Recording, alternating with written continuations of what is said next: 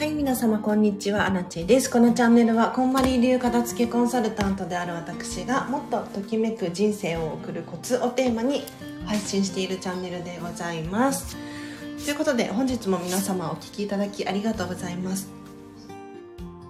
今日はなんですけれど、一緒に洗濯物畳みませんか？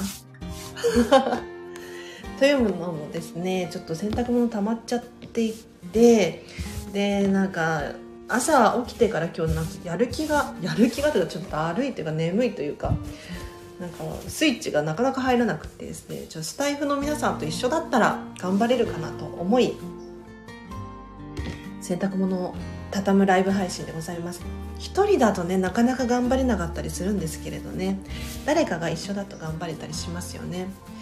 で、なんでね、今日だるいのかなとかって考えた時に、今日ね、なんか、起きてはいるんだけれど、あんまり体が動かないというか、ぼーっとしちゃってね、体動かないなとかって思って、よくよく考えたら、もしかしたら昨日ね、私献血行ったんですよ。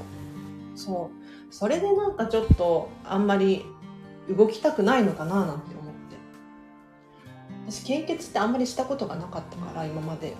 人生で2回目なんですよ。言って。そう、それでちょっと今日ぼーっとしてたのかななんて思いますね。なので、ちょっとここからはスタートで、皆さんと一緒に洗濯物を畳もうと思います。言ってもそんなにないんですよ。頑張ります。洗濯物を畳む時のコツはですね、こう愛情を込めることです。なんか愛情を込める、うん、なんて言ったらめでることができるかですよね。自分が着るお洋服、まあ、家族のものだったとしても、もうこのお洋服があるから私は仕事に行けるしとか、家族頑張れてるしとか、っていうふうに愛着を持ってね丁寧に扱うことができるお洋服であれば洗濯物も楽しいんですよ。楽しいとか言いつつちょっと面倒くさい時もありますけどね。はい。なので洗濯物を畳むコツとしてはめでるっていう。洗濯物でもいつそんなにないわ。あった靴下も超簡単ですよ畳み方。あのお団子にしてる人いません？ひっくり返したりとかして。お団子にはしないでほしくって見た目もそんなに美しくないと思うし 私の私のあくまで基準かもしれないんですが靴下はですねまず重ねます。2足をね2足、はい、1足2足。重ねてで重ねた状態からもう半分に折る。終わり。でなんかちょっと長いやつハイソックスだったりとかちょっと足首の上の方まであるようなそういう靴の場合はあ靴下の場合は2回折るとか3回折るとか。で終わりです。お団子にしちゃうとなんでダメかっていうと、まあ、見栄えもそんなにね良くないしあとは5分伸びちゃうんですよ。5分伸びちゃう。なのでと折るだけにしてほしいなって思います。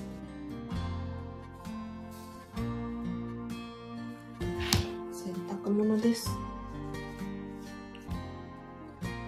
あこれしかないのにすごい面倒くさいなって思ってて。今日。もう疲れちゃったんでしょうね。最近移動が多くてそれも疲れの原因かもしれないですね。あの岐阜県行ってきたんですよ。おばあ様のお家があるので。で岐阜県行ってでちょっとお片付けをしてでその足で横浜のこんまりコンサル仲間のハウスツアー行ってきたんですね。で東京のお家に帰ってきてで昨日もそれが一昨日だったんですけど昨日は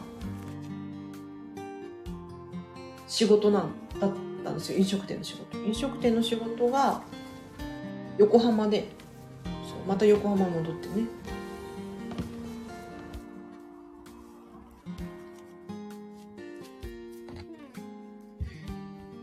全然普通に雑談してた。今びっくりした。何の役にも立たない。洗濯物畳みながら。ぼーっと何の役にも立たない情報を喋ってた。すいません。たまにはいいですよね。なんかちょっと頭ぼーっとしちゃってるんで。と言っても今日夜もねあのコーチングの仕事が入ってるんですよはいこんまりメソッドを使ったコーチングのねだからそこまでにはね、なんとかお部屋も片付けて、頭もすっきりさせて、楽しくお仕事したいなっていう気持ちです。だからこれ洗濯も畳まなきゃいけない本当に。レオンさん、こんにちは。お疲れなんですね。なんか疲れちゃいましたね。暑いのもあるかもしれない。なんかここ最近暑くないですか？皆さんお体、体調、いかがでしょうか？大丈夫ですか？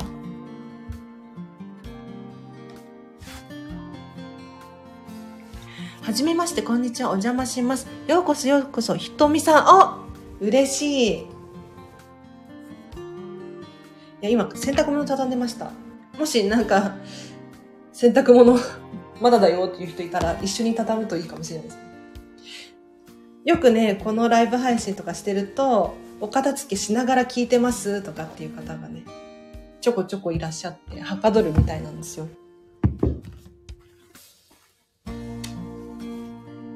もうあとこれだけだ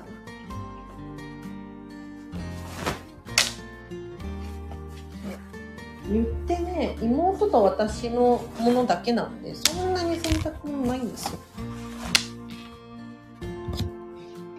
うちは、あの、ちょこちょこ選択する派ですね。皆さんどう、どうなんでしょうか？でも家族とかいるとあれかしら、毎日何回も回すみたいなね、方もいらっしゃるかもしれないですね。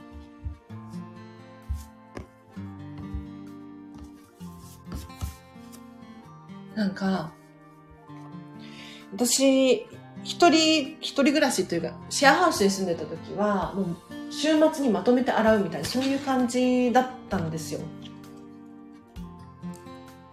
仕事の休みの日に一気にもう回しちゃう。その方が、なんて言ったらいいのかな。昔は、いいと思ってたんですよね。まとめてやっちゃった方が効率がいいっていうのかな。うん。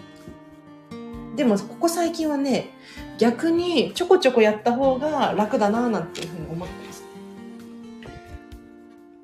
というのも、いや、なんか一回で終わる量っていうのが少ないじゃないですか。だから、例えば、毎日5分やるのか、週末に1時間やるのか。どっちが楽って言われたら、ね、人によるのかもしれないんだけれど、ちょっとここ最近のアラチはですね、ちょっと毎日ちょこちょこやるっていうことの方が、なんていうのか、習慣っていうのかな。習慣にしちゃった方が楽ちんだな、なんて思うんですよね。あと、1時間やらなきゃいけないとかって思うと結構しんどくないですか？なので、ちょこちょこなるべくね、やるようにしてます。はい。私も洗濯物は大量、たくさんの量です。もう取り込み、畳みました。お、素晴らしいですね。私なかなか億劫で 今日今日も朝から洗濯物畳まなきゃなとかと思いつつようやく動き始めましたこのスタンド FM 本当にありがたいんですよいつもね利用させ私が利用させていただいてるんですけれどなんかこのライブボタンをポチッと押すとアラチェのやる気が入る。はい。そういえばこんまりさんね私こんまり流片付けコンサルタントなんですけどエミー賞取ったみたい。取ったみたいとか言って。エミー賞なんかテレビ番組のアカデミー賞って呼ばれているエミー賞っていうのがあるんですけれどこのエミー賞を取ったみたい。いやなんで撮ったみたいとかって言ってるのかっていうとまだこんまりさんの口から聞いていないのとあと日本語の情報がないのとこんまりメディアジャパンって日本の会社からもまだ通知が来てない。けれどそのエミー賞の授賞式っていうのが実際にあってで SNS 上でこう写真とか動画とかコメントみたいなのが出回ってるんですよ。英語で。だからちょっと正式な発表はまだみたいなんだけれどこんまりさんのネットフリックスのドキュメンタリードラマがエミー賞のライフスタイル部門だったかな？に受賞したみたいですよ。おめでたいですね。はい。すごいですね。本当すごいんですよ。いやあのねすごいのよ。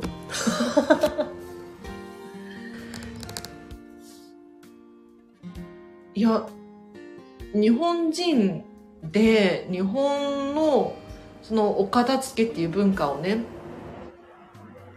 題材にしているドキュメンタリードラマなんですけれど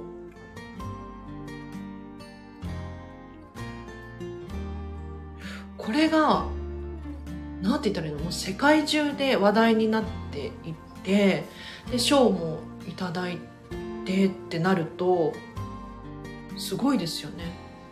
うん、で日本なんか日本人ってまだまだこんまりさんのこと知らない人が多いなと思っていて。そう逆にその外国の方がにこんまりさんね有名で人気があるような気がしているんですけれど日本人あるあるなんですがそのアメリカで流行ってるとか 外国でもう話題になってるとかって結構日本に入ってきてそこから有名になったりすることがあるんでこんまりさんもこう逆輸入パターンでねもしかしたらこれからどんどん話題が流行っちゃうかもしれない。荒地さんはこんまりコンサルタントのスタイフ代表ですよ。ありがとうございます。そう。だからこんまりさんが、もしね、あのエミー賞受賞したよって公式に発表してくださってテレビとかでもこうメディアとかでも露出が増えてきたらこうこんまりさんの検索をする人も増えるじゃないですか。でこの私のチャンネルもねもう2年近くもうすぐ2年かになるんですけれど続けているわけだから聞いてくれる人増えるんじゃないかなっていうのは見込んでますねはいよかったですいやここだけの話あここ、まあ、別に話しちゃってもいいんですけれどなんでアラチェがこのスタンド FM を始めたのか。っていうとあのブルーオーシャンだったからっていうのがあってはい。でこんまりコンサルタントさんでボイスメディアやってる人いなかったんですよ。もう2年くらい前になるともう本当にいなくってやってたとしてもその不定期だし数ヶ月に一度とかっていう方がいたような気がするなのであこれ私がもしね 続けることができたら誰もいないからいやボイスメディアいけるなとかって思ったんですよ。それもありますね。はい。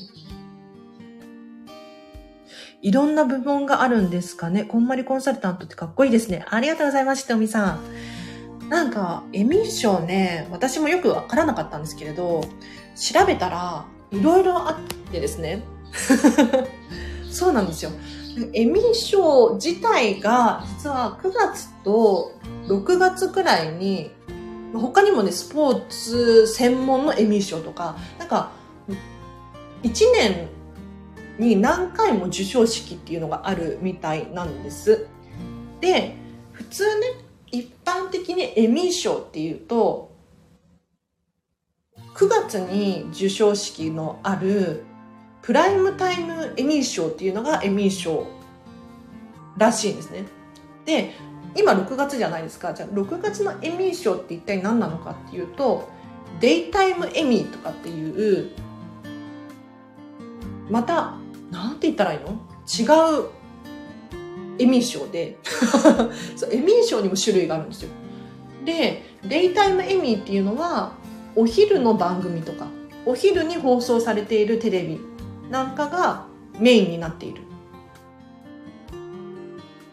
エミー賞で。で9月に授賞式のあるエミー賞っていうのはプライムタイムエミー賞なので夜だったりとかに放送されているテレビ番組が主体みたいなんですよ。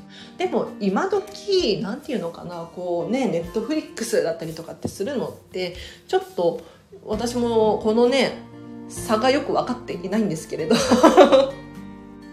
でも今回こんまりさんが受賞したのはデイタイムエミーの方のエミー賞らしいです。またレッドカーペットですかね。素敵。あリオンさんよくご存知ですね そうですよねきっとねうん、なんか2年前にも実はこんまりさんネットフリックスの番組ドキュメンタリー番組をやられていてその番組もエミー賞にノミネートされてたんですよ。で2年前は受賞には至らなかったんだけれどやっぱりノミネートされたっていうことでレッドカーペットに招待されてたんですよね。でこうレッドカーペットを歩いた経験が終わりで。そうでそのエミー賞のそのレッドカーペットの後のななんていうの？誰のセレモニーみたいなのも参加されていたりとか。しているんですよ。で、で、今回なんと2年後に、去年かな？去年ネットフリックスで放送された新しいこんまりさんのシーズンがですね、受賞したみたい。まだね、公式発表はまだみたいなんですけれど、もうこんまり界隈ではもうね、大騒ぎになってますよ。もうね、こんまり仲間と連絡取り合って、なんか、え、こんまりさん受賞した？したの？本当に？どうやらしたみたいよ？みたいな。なんか、何かね、やっぱ日本語の情報がないのと、あと、こんまりさん自体がまだ発表してないんですよ。そうそうそう。こんまりさんのドキュメンタリードラマのそのスタッフさんとかが授賞式に参加されていて、で、賞をもらっていて、なので、まだこんまりさんの写真が出てないし、もう出たのかな？わかんない。ちょっと今日、今日まだ SNS チェックしてないわ。体は可愛いけど他の方に負けない存在感で輝いていらっしゃいましたよね。そうそうそう。ひとみさんもレッドカーペットすごい素敵ですね。そうなんですよ。なんか日本人本当に知らなさすぎて そう結構日本ってこう孤立してるじゃないですか島国っていうのかなで英語恐怖症というか 海外の文化だったりとか英語の情報がなかなか入ってこない環境にある気がするんですね。で、そんな中、やっぱりこんまりさんって外国に行っちゃったからアメリカに行っちゃったので最近こんまりさん見てないなとかあの人消えちゃったかなとかって思ってる人多いと思うんですよ でも私もねそういうふうに思ってたんですけれど実は実は世界でこれだけ話題沸騰になっていたっていう蓋を開けてみたらびっくりっていう感じでねそうそうだからこれから、これからですよ。こんまりが日本に、日本もこう、ときめかせるという、片付ける。これからだなって私は思ってます。皆さんもちょっとこのブームに乗った方がいいと思いますよ。波に乗るっていうのかな。はい。おそらくこのチャンネルに行き着い、たどり着いてくれた人っていうのは、お片付けに興味があるとか、こんまりさんに興味があるっていう方が多いと思うんですね。で、絵ですよ。こんまりさんもこれだけ頑張ってるし、今、これだけ世界に求められているお片付けの方法、手段なので、ぜひね、こんまりメソッドで整えてほしい。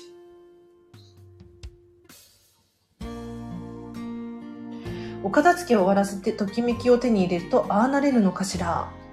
ねいや、リオンさん、それね、本当に私も2年前、もう3年前か、思ってました。同じこと思ってました。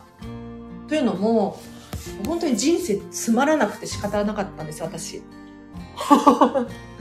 や、なんか、なんかその、ね、病気になって辛いとか、いじめられてるとか、そういうわけではなかったんですけれど、毎日同じ日の繰り返しで、特別、私だけの人生っていうものを選べていない気がしたんですよね。それこそ、なんか、かつてのアラチェは外国とかいっぱい行ってすごい楽しそうにしていたのに3年前はね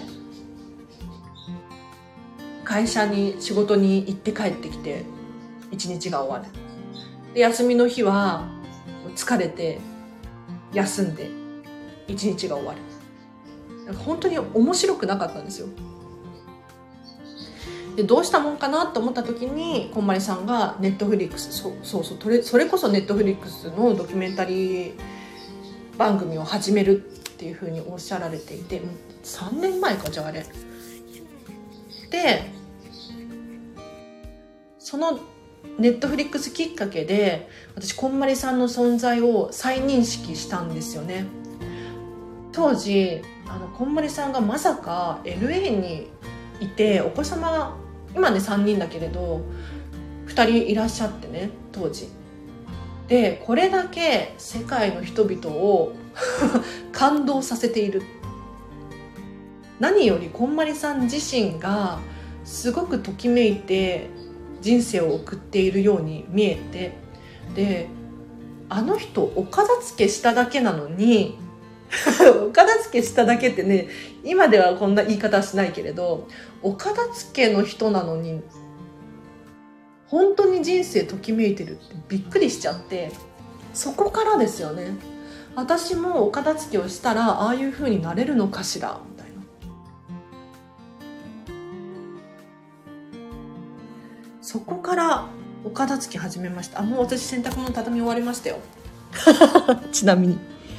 気になるお話ですが子供が昼寝から起きたので失礼しまして、フォローさせていただきましたので、あ、ゆっくり聞かせていただきまして、ひとみさんありがとうございます。嬉しい。私ね、もう毎日更新してるから、もうね、過去遡って気になるタイトルだけとかでも聞いてほしいな。いや、私のね、スタンド FM 一番人気は、一番最初のやつですね。はい。これ、みんなそうかもしれないスタンド FM みんなそうかもしれないけれどやっぱり一番最初の放送回っていうのは一番再生回数があります。ただ下手くそです。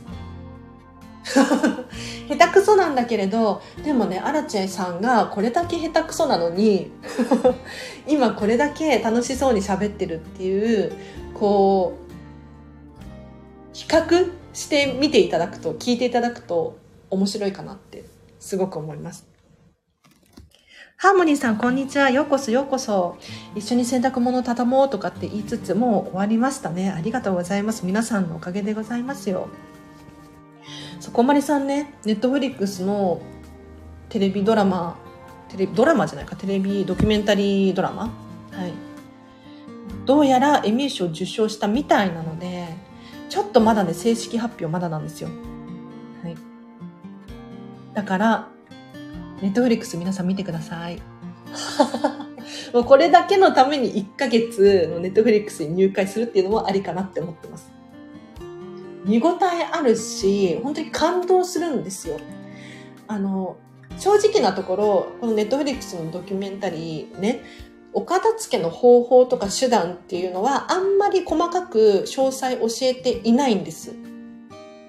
じゃあ何のためにあのドラマがあるのかっていうと、あの、お片付けをしている方のお家だったりとか職場だったりとかに密着して実際にお片付けをされてる様子をずっと映してるんですよね。でさらにさらにその人の心境の変化だったりとか他にもその仕事のしやすさだったりとかこの変化が面白いです。人がどんどん変わっていく。時にはもう泣き出しちゃったりとか過去の自分を映し出されたりとか。でもお片付けが終わった後にそれぞれ全員が前を向いてね未来に向かって歩き出している様子が本当に感動的なんですよ。おすすめです今朝、かおさんのコラボライブ聞き直していました。まさみさん、ありがとうございます。すごいな、嬉しい。そんな、そんな、もうあと10回聞いてください。ね、かおさんとのコラボライブもめちゃめちゃ良かったですよね。かおさんってこんまり仲間なんですけれど、インスタグラマーさんで、フォロワーがね、4万人 ?5 万人 ?5 万人はいないか。ちょっと忘れちゃったんですけれど。はい。結構いらっしゃる方なんですけれど、ありがたいことにね、私と荒地とコラボライブしたいですって言ってくださって。お子様がいらっしゃるんですよね。あ、おばあちゃんです、だって、ハーモニー。え、おばあちゃんなの？おばあちゃんっておばあちゃんかな？私のおばあちゃんかしら。ようこそ、ようこそ。私もかなり行ってますよ。あら、ありがとうございます。私のおばあちゃんね、88歳なのよ。88歳なのにね、あの、最近私のスタンド FM 毎日聞いてるし、あと、インスタグラムも始めちゃったりとかして、すごいおばあちゃんなの。そんな人いないよとかって言って。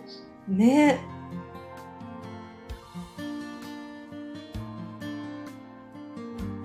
そうですとか どうやって入力してんの？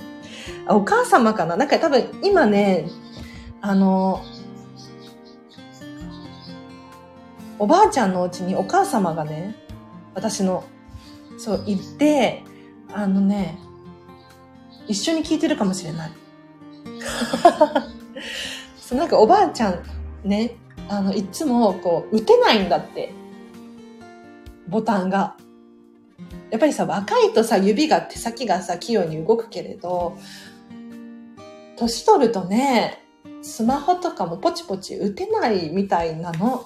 だからいつもこう聞くだけとか、見るだけとか、なんだけれど、そう、嬉しいわね。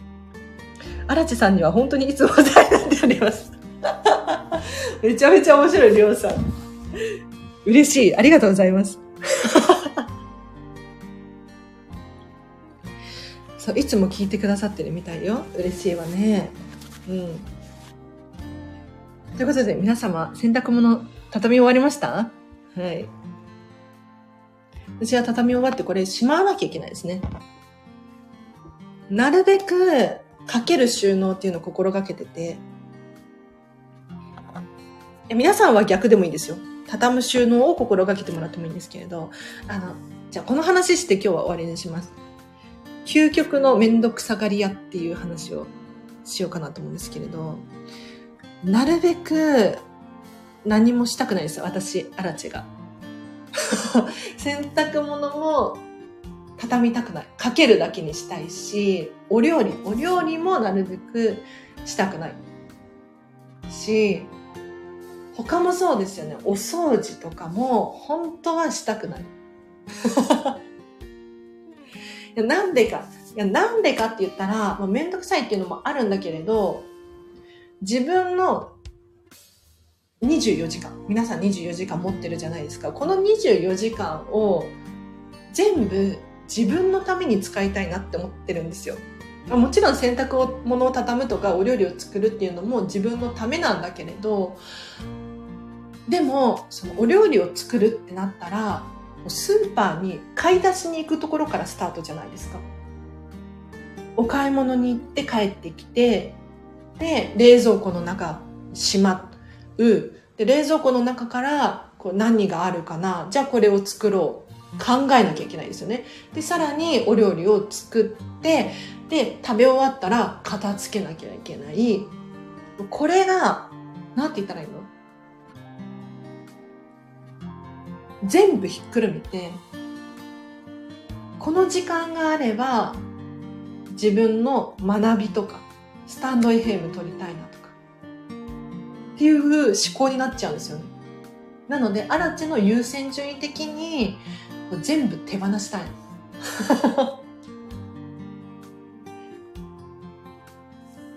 だから、洗濯物もなるべくかけたい。じゃあかけるためには、スペースが必要だから、スペースのために物を減らす。じゃあミニマリストになる。そんな感じですね。だからね、最近の夢。最近の夢があって、また新たなね、理想の暮らしの更新なんですけれど、執事が欲しい。執事が欲しいのよ。そう。アラチェの暮らしの中に、例えばご飯を用意してくれる人がいたら、ギリギリまで仕事して、ね、ギリギリまで発信して、勉強することができるんですね。で、後片付けは羊さんがやってくれたりとか、あと、タイムマネジメントですよね。アラチェの時間を今日は何時にどこどこで仕事がありますみたいな。全部把握してほしい。そう。そしたらもう他のことに一切こう頭を使わずに全力でこう一つのことに集中できるななんて思うんですよね。うん羊が欲しい。いやそのためには自分を磨き続けるしかないんですよ。はい。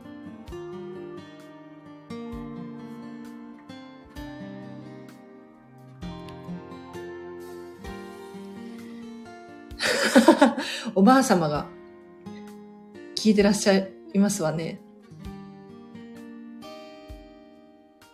嬉しいわ。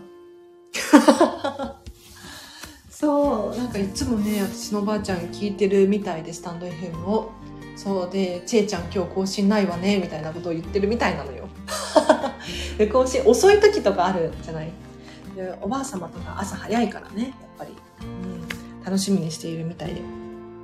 ちえさん、いつも配信してくださってありがたいです。感謝感謝です。いや、こちらこそ聞いてくださる人がいるからですよ。はい。特におばあちゃんとかね、なんていうのかな。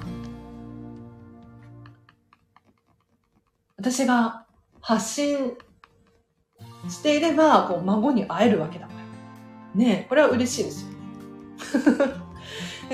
妹もいるんだけれどそう、妹はあんまりこう発信とか配信とかしてないのね。ってなると、私ばっかりこう、おばあちゃんには情報がいっているみたいで、私情報、あらち情報。だから、はるえちゃんもやらないの？みたいな。はるえちゃんって言うんだけれど、妹。そう。おばあちゃんのためにもね、やらないといけないですね。ということで、皆様今日はありがとうございました。あ、花柄がお好きなんですよね、りょうさん。そう、おばあ様もね、花柄大好きみたいなの。私も花柄大好きなんだけれど。一緒。遺伝かもしれない。でも結構皆さん、あの、遺伝って私全然ね、最近まで、そんなに興味持ってこなかったんだけれど、何でも遺伝あるかもしれないですよ。それこそ性格も結構遺伝しているらしいし趣味とか好みとかも遺伝ししているみたいなのでもしかしたら皆さんのご両親とかもっと遡っておじいちゃんおばあちゃんとかを見ていただくと似てるかもしれないとかだからこういうのが好きなんだなとか新たな気づきがあるかもしれないですね。はい。年を重ねると親にすごい似てきますよ。あそうなのね。あらやだどうしましょ